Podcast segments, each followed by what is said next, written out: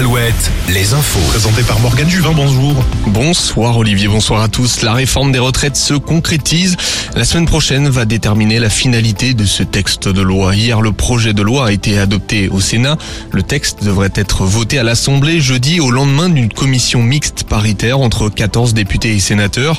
Au lendemain également d'une manifestation contre cette réforme. Notons que la grève des éboueurs a été reconduite jusqu'à mercredi prochain. Une grève qui impacte particulièrement les grandes villes où les déchets s'entassent dans les rues. Rappelons également que la raffinerie de Donge est à l'arrêt jusqu'à jeudi 21h. Les syndicats affirment qu'il n'y aura pas de pénurie dans les stations essence. On observe pourtant un manque de certains carburants dans des stations-service de l'agglomération nantaise notamment en ce moment.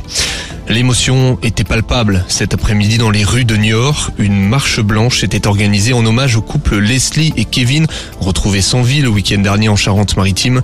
Une marche organisée par les proches de Kevin. 300 personnes ont fait le déplacement. Les obsèques du jeune homme auront lieu jeudi prochain à Niort, celle de Leslie samedi à La Rochelle. Et puis ceux qui le souhaitent pourront se recueillir devant le cercueil de la jeune femme dès mercredi. Une enquête euh, ouverte pour meurtre dans les Côtes d'Armor après la découverte d'une femme sans vie à Dinan vendredi. Selon le procureur de la République de Saint-Malo, la jeune femme de 28 ans a été victime de violences commises par sa compagne. Une dispute aurait dégénéré et la compagne aurait utilisé un couteau. Malgré les premiers soins des gendarmes, la victime est décédée sur place. La jeune femme avait un petit garçon de 5 ans. Du côté des sorties, Soprano est attendu ce soir au Zénith de Nantes pour sa troisième date nantaise.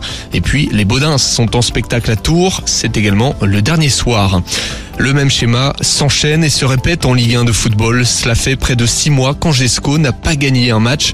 Les Angevins se sont une nouvelle fois inclinés, cette fois à domicile contre Toulouse 2-0.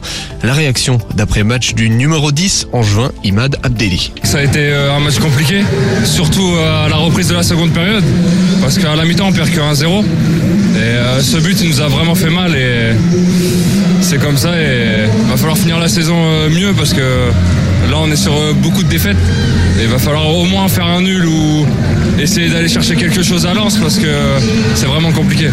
Et puis le match a été interrompu quelques minutes après des jets de fumigène sur la pelouse, des fumigènes lancés par des supporters excédés par les résultats de leur équipe. En parlant de résultats, notons le match nul de partout cet après-midi entre Nantes et Nice, et puis belle victoire de Lorient à domicile contre l'avant-dernier 3, score 2-0.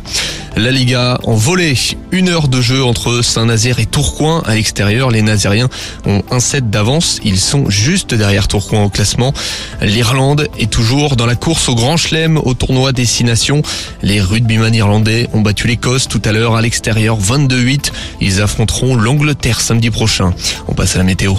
La météo avec manouvellevoiture.com. Votre voiture d'occasion disponible en un clic.